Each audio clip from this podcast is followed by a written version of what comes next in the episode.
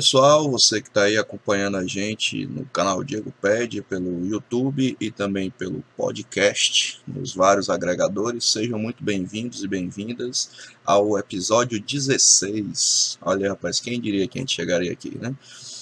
Estamos chegando ao final de agosto, hoje esse episódio está sendo gravado dia 30, finalzinho da tarde aqui em Fortaleza, e ontem, salvo engano, completou seis meses de pandemia aqui no Brasil. Então chegamos a essa marca histórica grotesca, né? De ver uma pandemia por tanto tempo e ao mesmo tempo com tanto assim uma faixa de tempo grande, né? É muito ruim do ponto de vista do combate à pandemia e das perdas que não precisaríamos ter tido, tanto de óbitos quanto de pessoas infectadas com sequelas, enfim, e coisas do tipo. Pois bem, digamos assim, que essa marca cumprida até o presente momento não nos deixa nem um pouco honrados, mas nós vamos aqui tentar divulgar as informações com o atual contexto aqui do estado do Ceará para que você fique ciente do andamento das coisas e possa também dialogar em outros espaços. Para quem me conhece, para quem não me conhece, meu nome é Diego, é, sou psicólogo de formação e youtuber amador desde abril desse ano. Esse canal está fazendo que mais ou menos seis meses também, né? cinco meses e uns quebrados, desde o primeiro episódio. E por enquanto a gente discute aqui como centro a Covid, mas esse canal é aberto para discutir várias outras coisas, como temas gerais de saúde pública, de assistência social, de educação, de políticas em geral, políticas públicas é, e também conjuntura político é, e só, conjuntura política quase não sai, né? e conjuntura socioeconômica. Então, aos pouquinhos a gente vai trazendo esses outros assuntos para conversar aqui no canal. Beleza? Então, para quem nos acompanha, a gente tem uma metodologia de trabalho aqui, a gente usa a plataforma do IntegraSUS, o governo do estado para ir vendo os dados oficiais e dialogando esses dados, e também vendo outras fontes de informação aqui na internet. Para quem está acompanhando pelo YouTube, eu vou mostrando todas essas telas e para quem está ouvindo pelo podcast, eu vou narrando os principais dados, então não se preocupe, seja lá qual for a plataforma que você está vendo ou ouvindo este episódio, você vai ficar sabendo dos dados. Para quem tiver curiosidade, é, no canal do YouTube sempre tenho deixado links né, de textos e material complementar que você pode também dar uma olhada com calma. E não importa de que área você venha, mas que você possa ter acesso às informações da forma mais palatável possível. Beleza? Então, vamos para frente. Ah, na, eu sempre esqueço de dizer isso. Né? Para você que está acompanhando pelo YouTube, é, esse é o episódio 16, né? Como eu falei antes, sempre aparece aqui na parte de cima, opa, aqui o, uma bolinha com o episódio anterior, o episódio 15 no caso, né?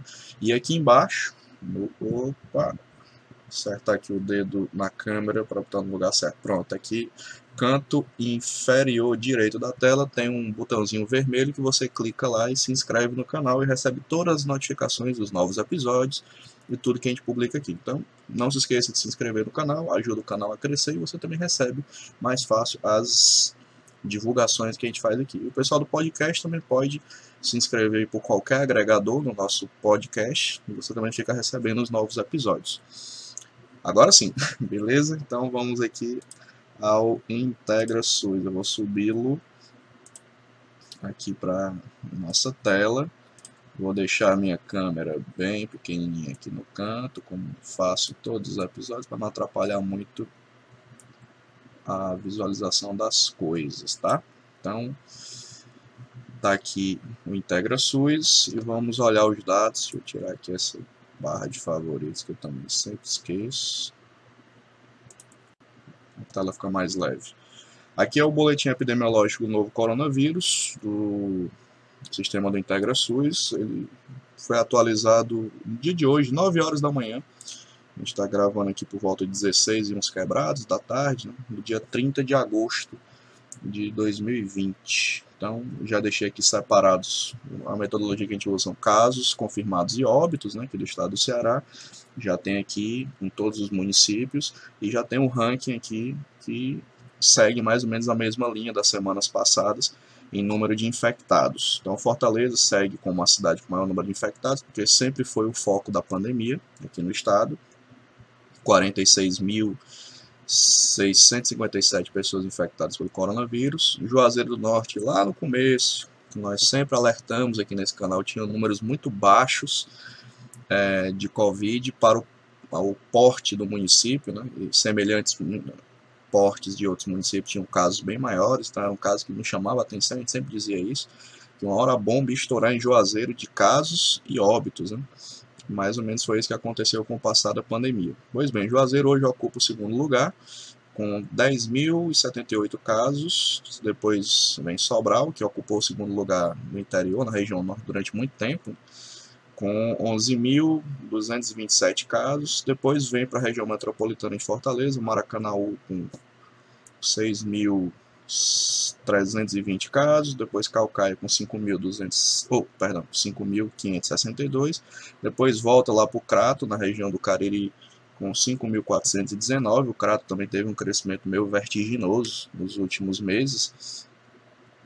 Aí volta para a região metropolitana com Maranguape com 4.630 e na região central com Quixadá também despontando muito no número de casos nos últimos meses, com 3.362. Aí um crescimento relevante também no número de casos, quero destacar aqui Tianguá, que sempre oscilou na pandemia, né? muitos casos, poucos casos, e aí hoje ocupa também uma posição que destaca entre os 10 primeiros, com 3.326 casos. Depois vem Crateus, também com crescimento grande nos últimos é, meses né, de casos confirmados, com 2.977 casos ali na região da divisa com o Piauí. Então, aqui, os, digamos assim, os 10 primeiros né, municípios em número de casos é isso. E aqui, para quem está acompanhando pelo YouTube, do lado esquerdo você tem essas, esses banners coloridos com os dados agregados gerais, que a gente também vai dar uma passada aqui rapidinho. Para que você fique sabendo. O estado, no total, tem 214.375 casos.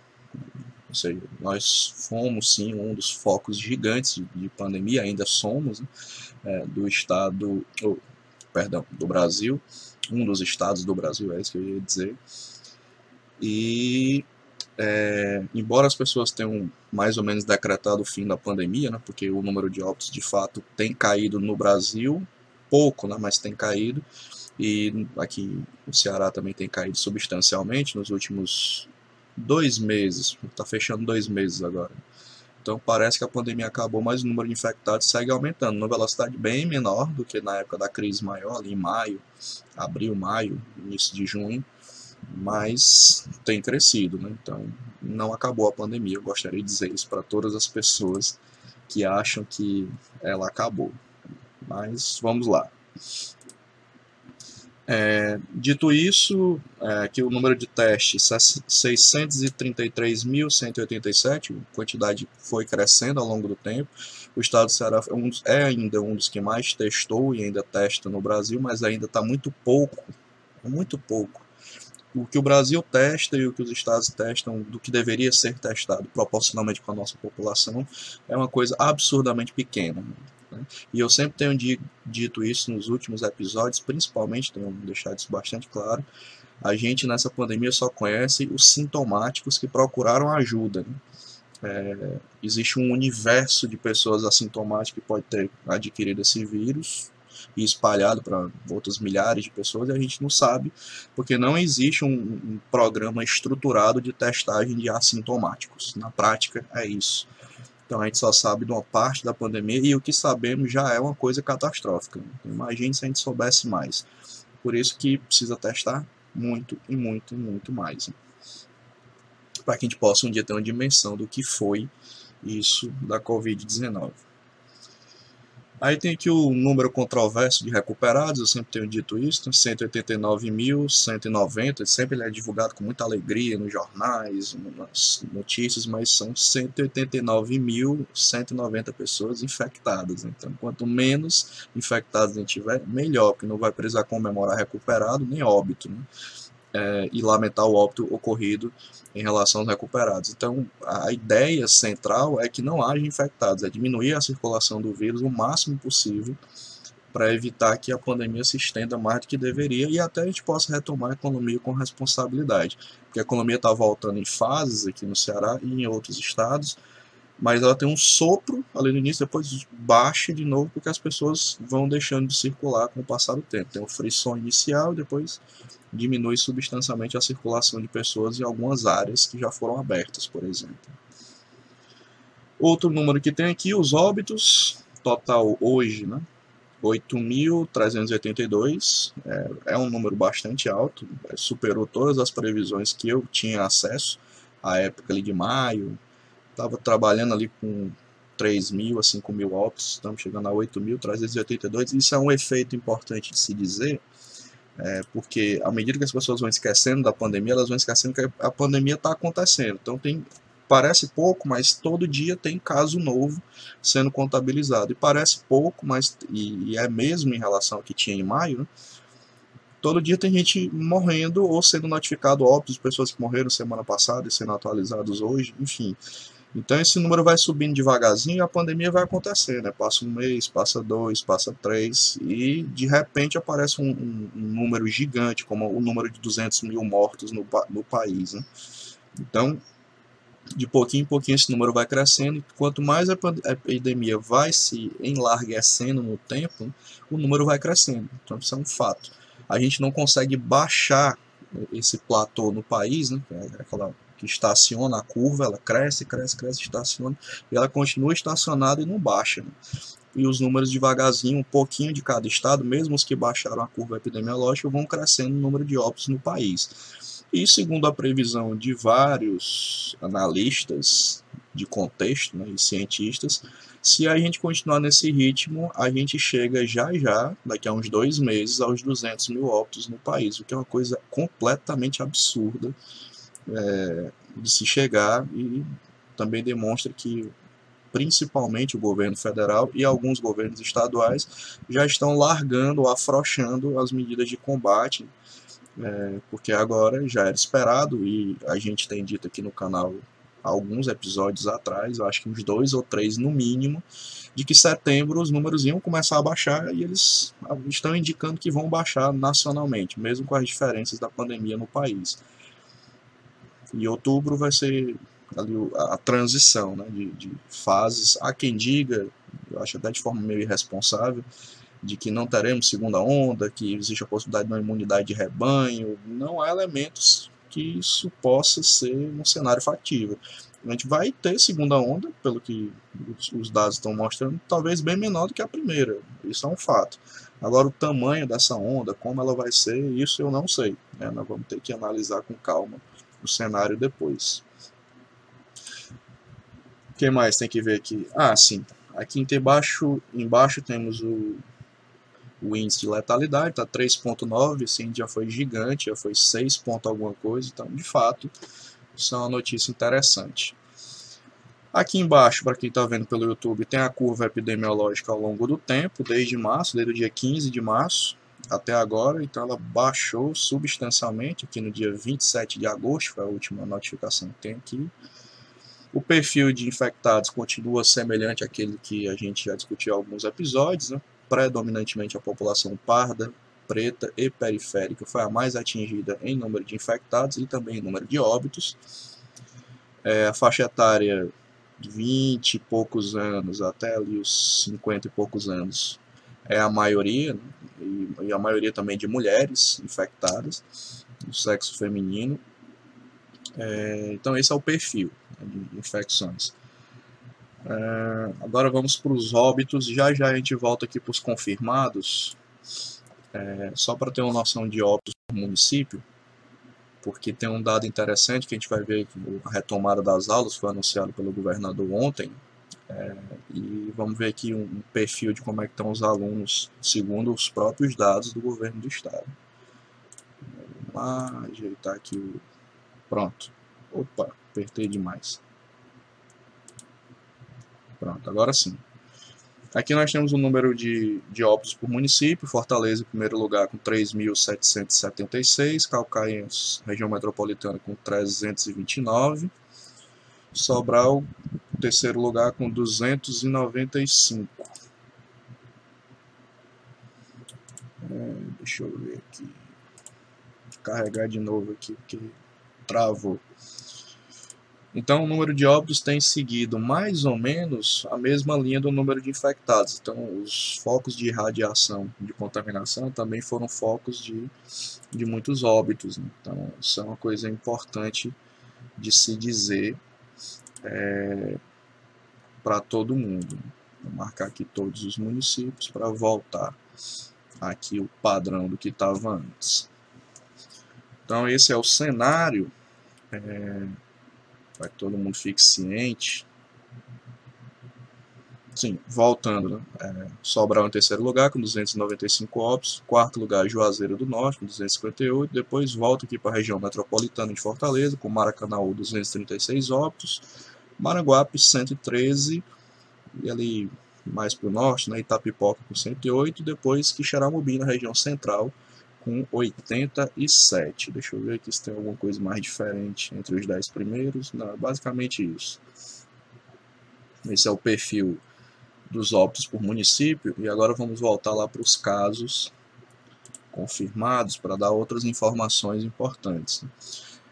Ainda sobre a testagem, eu até citei aqui uma discussão sobre testagem. Repito mais uma vez nesse episódio, a nossa testagem também é muito problemática, porque a maior parte dela está fundamentada em teste rápido.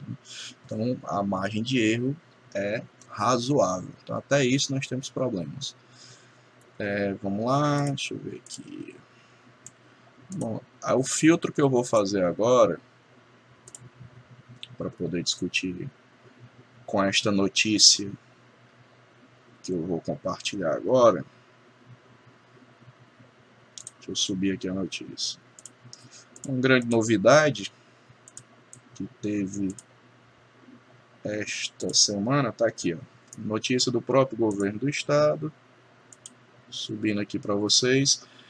Seguindo protocolos, educação infantil privada, é, pequenos eventos e equipamentos culturais esportivos terão atividade retomada agora em setembro. Aí há várias discussões com relação a isso. A educação infantil são os primeiros anos ali de basicamente creche, né? E o início do, dos primeiros anos letivos foi liberado nas escolas privadas. A gente já discutiu aqui várias vezes as problemáticas de se voltar às aulas é, porque crianças majoritariamente são assintomáticas né, e transmitem para muita gente. Então, na prática, o que parece que vai acontecer é que nós vamos ter muito trabalhador infectado, né, muitas professoras e professores infectados por conta desse, dessa reexposição ao processo. E aí, na leitura deste canal e desta pessoa que vos fala, é, essa retomada por parte do governador Camilo é mais de um caráter econômico do que propriamente sanitário é, principalmente o, corte que ele fez, né? ou seja, permitir que voltem as escolas privadas, porque não as públicas também. Né? É, o que é que tem de diferente? Todo mundo sabe que está um, um, uma dificuldade imensa de conseguir manter essas aulas remotas, tanto na escola privada e principalmente na escola pública, né, com toda a dificuldade de acesso à internet. Então, por que volta primeiro as escolas privadas? Porque elas estavam pressionando o governo do estado para voltar e porque em várias reportagens na imprensa local mostrou a quantidade de escolas de bairro, escolas pequenas, né, pequeno tamanho, poucos alunos e creches fechando por falta de, de recursos para se manter. Então, esse setor se organizou junto com o sindicato das escolas privadas, pressionou o governo e agora o governo está voltando em caráter experimental com é, esse pessoal. Importante dizer isso que também está escrito no, no, decreto, né, que a família que não quiser voltar vai ter direito à atividade remota. Eu tenho lá minhas dúvidas se isso vai ser cumprido, mas vamos ver com o passar do tempo se é isso mesmo. E na prática, eu quero até fazer aqui uma referência, o podcast da da revista Piauí, né? o Foro de Teresina, semana passada, inclusive a jornalista Malu Gaspar falou uma coisa interessante. Na prática, o que vai acontecer com o retorno das escolas é que as escolas privadas vão voltar, vão encontrar um jeito de conviver com essa pandemia e a escola pública vai ficando um pouco para trás a cada dia, né?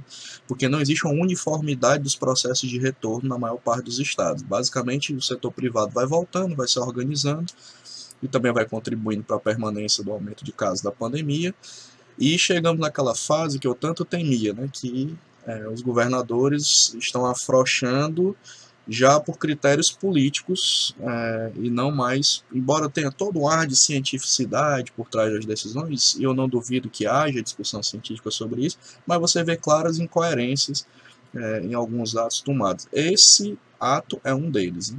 Não faz sentido discutir o retorno é, voluntário, entre aspas, né? da educação infantil privada e não discutir o retorno da educação infantil pública, sem ter muita é, clareza de por que uma coisa foi tomada a decisão assim e outra não. É, na verdade, é disso que eu estou reclamando aqui e que estou querendo entender. Né? É, essa é a questão para se pensar. Pois bem, é, as atividades culturais também é, voltaram até tarde no meu entendimento, porque assim, se você liberou barraca de praia, um certo entretenimento antes, é, em fases anteriores, é, a diferença quase nenhuma para permitir a abertura de cinema, já que shoppings já estavam abertos e também com muita aglomeração e pessoas circulando, teatros, enfim, pequenos eventos feitos por pequenos buffets. Já podia ter voltado antes, mas sempre tem essa história. Não, estamos fazendo por fase a fase, sendo que na prática as fases anteriores já tinham problemas, né? Então, é, Aí o pessoal sempre falta o que para liberar os bares? Não tinha quase nada, é só uma decisão política, porque de fato o retorno dos bares vai trazer aquelas cenas de aglomeração que vão aparecer no jornal e desgaste qualquer, qualquer governante.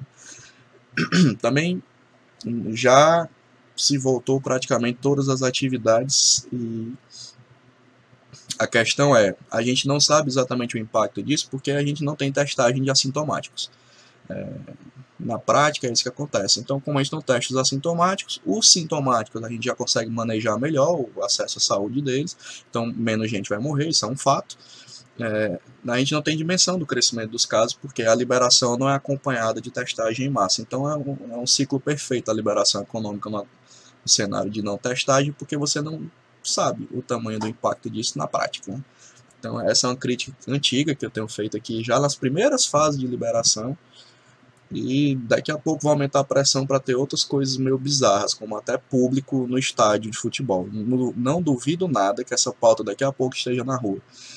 É... Pois bem, então tá aqui a notícia. Vamos voltar aqui para o Integra Suite para mostrar uma coisa interessante, porque já que foram os pequenininhos né, que vão voltar, vamos ver aqui como é que tá o estágio de é, infecções e tal, porque aqui você pode fazer o filtro, né? casos por profissionais de saúde, casos hospitalizados e casos em estudantes. Pois vamos fazer um filtro aqui com os estudantes. Ele vai rodar aqui o, o filtro do sistema para a gente poder discutir isso.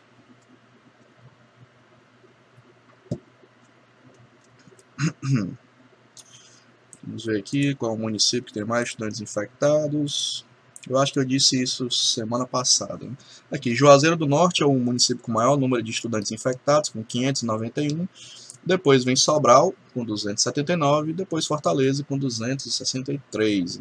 Diego, e esses estudantes infectados sem ter aula? Porque estão fazendo a vida girar, né? fazendo outras coisas, foram infectados e estão em idade estudantil para serem contabilizados assim. É... Mas vamos seguir aqui os 10 primeiros municípios, né? Sobral, terceiro Fortaleza, quarto é o Crato, com 170 estudantes, depois em Tianguá com 123, depois Maracanaú com 88, depois Quixadá com 87, região central, né? E olha de novo quem é que aparece aqui, Crateús com 77, depois Calcaia com 67. Né? Então, há que se chamar a atenção desses municípios que têm a maior taxa de estudantes infectados por coronavírus ou que já tiveram algum tipo de infecção ou algo do tipo. Então, isso é um fato é, interessante. O bicho aqui selecionou já agora o ano sozinho. Esperar ele girar aqui. É... Isso é um fato interessante, porque se a gente for olhar lá embaixo o perfil, que é o que nós vamos fazer já já, é, qual é o perfil etário né, desses estudantes infectados, e a gente vai poder comparar depois como é que está depois do retorno gradual dessas aulas.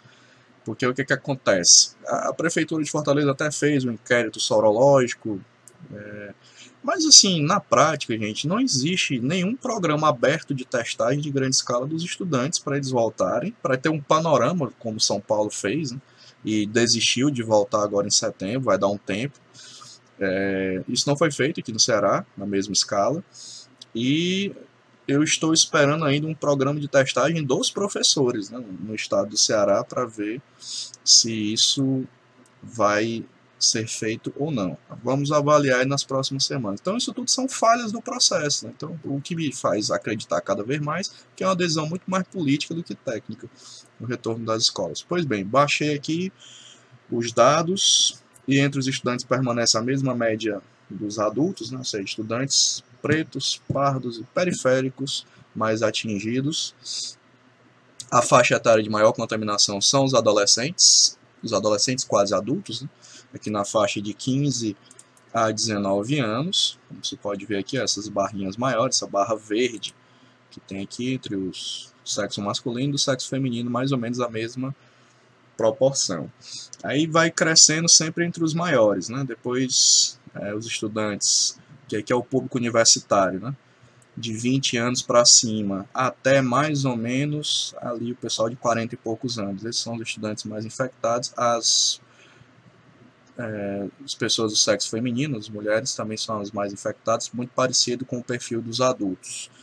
E os pequenininhos aqui embaixo é onde tem menos infecção, é, e também tem aquela coisa, né? Também são os menos testados, né? Porque é, se testa menos porque eles são menos hospitalizados. Então, talvez seja um dos critérios para liberação primeiro da educação infantil. Talvez, eu não tenho certeza pelos dados que eu tive acesso. Bom, dito isso, agora vamos para os próximos dados para a gente ir aqui seguindo na nossa conversa.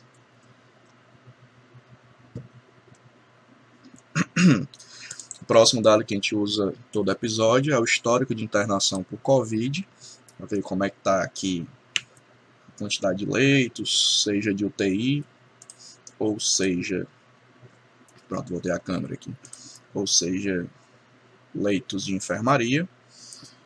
Está mais ou menos parecido com a semana passada, sempre caindo substancialmente a taxa de ocupação de enfermaria, hoje está 36,31% taxa de UTI está 64,88. Essa taxa, no entendimento desse canal, só será considerada folgada quando baixar de 50%. Até porque tem aqui, ó, se você olhar um pouco mais embaixo, se você estratificar só por UTI adulto, está com 70,41. Então, assim, é um número que inspira cuidados na sua leitura. Ok? Então, vamos agora para o outro, o outro dado, que a gente sempre olha, que é o, o RT, número de reprodução do vírus, ver como é que ele está aqui no estado e por região. Está carregando aqui.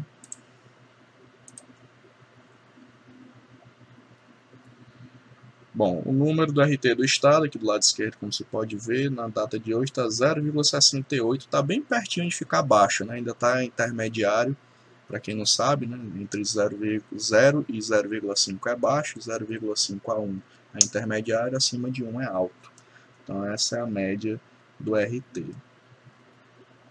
Aí está aqui a estratificação para depois quem quiser dar uma olhada e você pode fazer esse filtro por município se for do seu interesse. Você vem aqui e olha como é que está no seu município. Agora, o outro dado que a gente usa todo episódio é o Covid em profissionais de saúde. Inclusive, estamos até escrevendo um artigo científico sobre isso. Vamos ver se ele vai ser aceito e publicado pela revista. Cadê? Pronto. Aqui, por município, Fortaleza, por razões óbvias, né? é o município maior número de casos confirmados, 7.700, oh, perdão, 7.464 profissionais infectados, 12 óbitos, depois vem Sobral no segundo lugar com 736 casos confirmados, nenhum óbito, depois Calcaia 666 profissionais infectados e um óbito. Depois Juazeiro do Norte, com 396 profissionais infectados e um óbito. E Quixeramobim, na região central, com é, 257 profissionais infectados nenhum óbito. Certo? Aqui, uns 6, 7 primeiros. No total, nós temos aqui é, 16.247 profissionais infectados, 27 óbitos, taxa de letalidade de 0,2, 15.917 profissionais recuperados, sempre fazendo uma vírgula em dados de recuperados. Aqui nós temos, segundo a profissão, tanto os infectados quanto os óbitos, tem permanecido na mesma linha das últimas semanas, pelo que a gente tem discutido aqui entre os infectados, primeiro lugar, técnico e auxiliar de enfermagem, depois enfermeiro, depois médico, e o quarto lugar, agente comunitário de saúde, permanece na mesma linha, com uma diferença bem grande, né? Enfermeiros 2.329 para o primeiro lugar, que é 4.690 os técnicos auxiliares de enfermagem, então, em termos de infectados, a profissão de, a, lato senso falando, de enfermagem, né, nível né, é, técnico, médio e o nível superior é a mais afetada, no caso dos óbitos, os médicos estão em primeiro lugar, depois vem técnicos e auxiliares de enfermagem, depois enfermeiros, depois condutores de ambulância. Né? Então, existem profissões da base de estruturação do, do processo de cuidado, profissões aqui do, do, meio e as profissões de gerência do, da clínica do cuidado, né, por assim dizer, que são afetadas tanto por óbitos quanto por é, infecções, certo? Então, tem permanecido assim nas últimas duas semanas não mudou muita coisa. Dito isto, agora vamos ver aqui como é que estão, para a gente já ir para os finalmente, né? hoje é um episódio um pouco mais curto. É, os dados de mobilidade do Google que vão mostrar uma coisa meio assustadora. Aqui, isso aqui são os dados de mobilidade do Google do estado do Ceará a data está aqui, ó, 25 de agosto, é o último relatório, e só temos redução de 13% da mobilidade geral. Então, é, por isso que que é um pouco assustador, porque esse número já foi 70%. Na prática, o que a gente pode constatar por essa, esse dado de mobilidade é que por volta de 90% da população já está circulando na rua, fazendo alguma coisa, seja trabalhando ou fazendo coisas desnecessárias é, na Terra. E aí nós chegamos agora no final de agosto, início de setembro, que eu, na fase que eu chamo de saturação de comportamento dentro da pandemia. Inclusive, eu preciso até organizar esses dados e trazer isso para um episódio, assim, as fases do comportamento geral da população diante da pandemia. E nós chegamos nesse momento em que praticamente a população está indo ver qual é. Né? Eu não estou querendo dizer de forma alguma que as pessoas têm que ficar confinadas um ano dentro de casa, mas aquele espírito de só sair para se realmente houver necessidade, ele continua sendo necessário ser mantido, mesmo com isolamento baixo, a gente mantém a taxa de circulação menor do vírus. E eu discordo frontalmente do pessoal que resolve falar em imunidade de rebanho, porque pensar em imunidade de rebanho na Covid é aceitar mais mortes, né? porque mais gente infectando é mais gente com risco de complicar e morrer. Então, não se trata disso. Então, na prática, tá todo mundo na rua, né? É assim que é, pode-se dizer que é, é uma leitura deste dado gera preocupação e ao mesmo tempo tem que gerar uma certa leitura crítica de que temos que ver onde é que vai dar esse dado. Para você que está aí com tranquilidade, achando que vai ter vacina cedo, não terá. Né?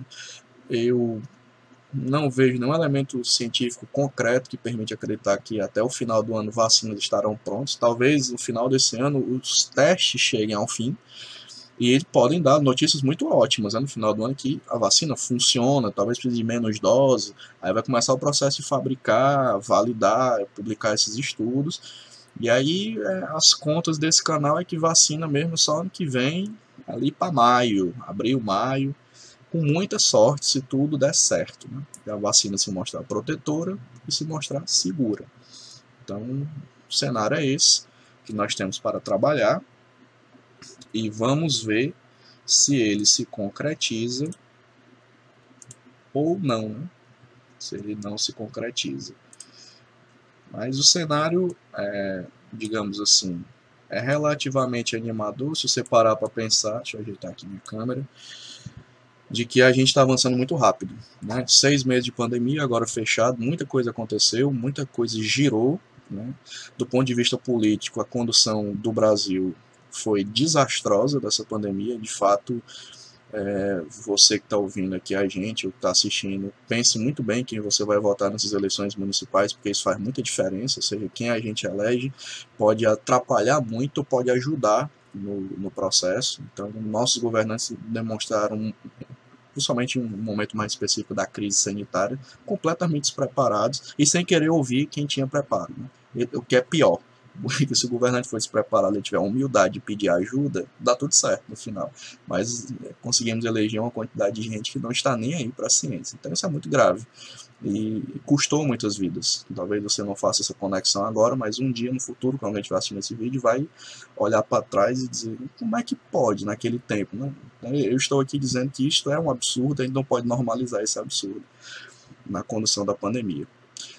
E de maneira geral é isso. Vamos acompanhar esse, essa nova etapa, que é a reabertura gradual de escolas e de atividades culturais. Já já vão abrir os bares. E aí vai ser outra comédia, né? No sentido figurado do termo, ou até mesmo literal, do que nós vamos ter de absurdos acontecendo aí na, na sociedade cearense e na brasileira. Então é isso, por hoje é só. Esse é o recado do episódio 16 deste canal. A gente se encontra nas próximas semanas, nos próximos episódios. E vamos tentando sempre melhorar aqui a qualidade das coisas na medida do possível. Se cuide, cuide das pessoas que você gosta, se proteja, use máscara. Negacionismo não leva ninguém a lugar nenhum, geralmente leva para o cemitério. E é isso. Né? Vamos que vamos, que devagarzinho a gente vai vencendo os principais desafios dessa pandemia. Tá bom? Se você gostou do episódio, curta o episódio aqui no YouTube, compartilhe em qualquer lugar que você quiser, divulgue o trabalho que a gente desenvolve aqui no canal. Você que está aí pelo podcast pode curtir também, divulgar o episódio nas outras mídias. É... E é isso. Né? Esses são os recados desta semana do canal Diego Pédia. E até ao próximo episódio. Tchau, tchau.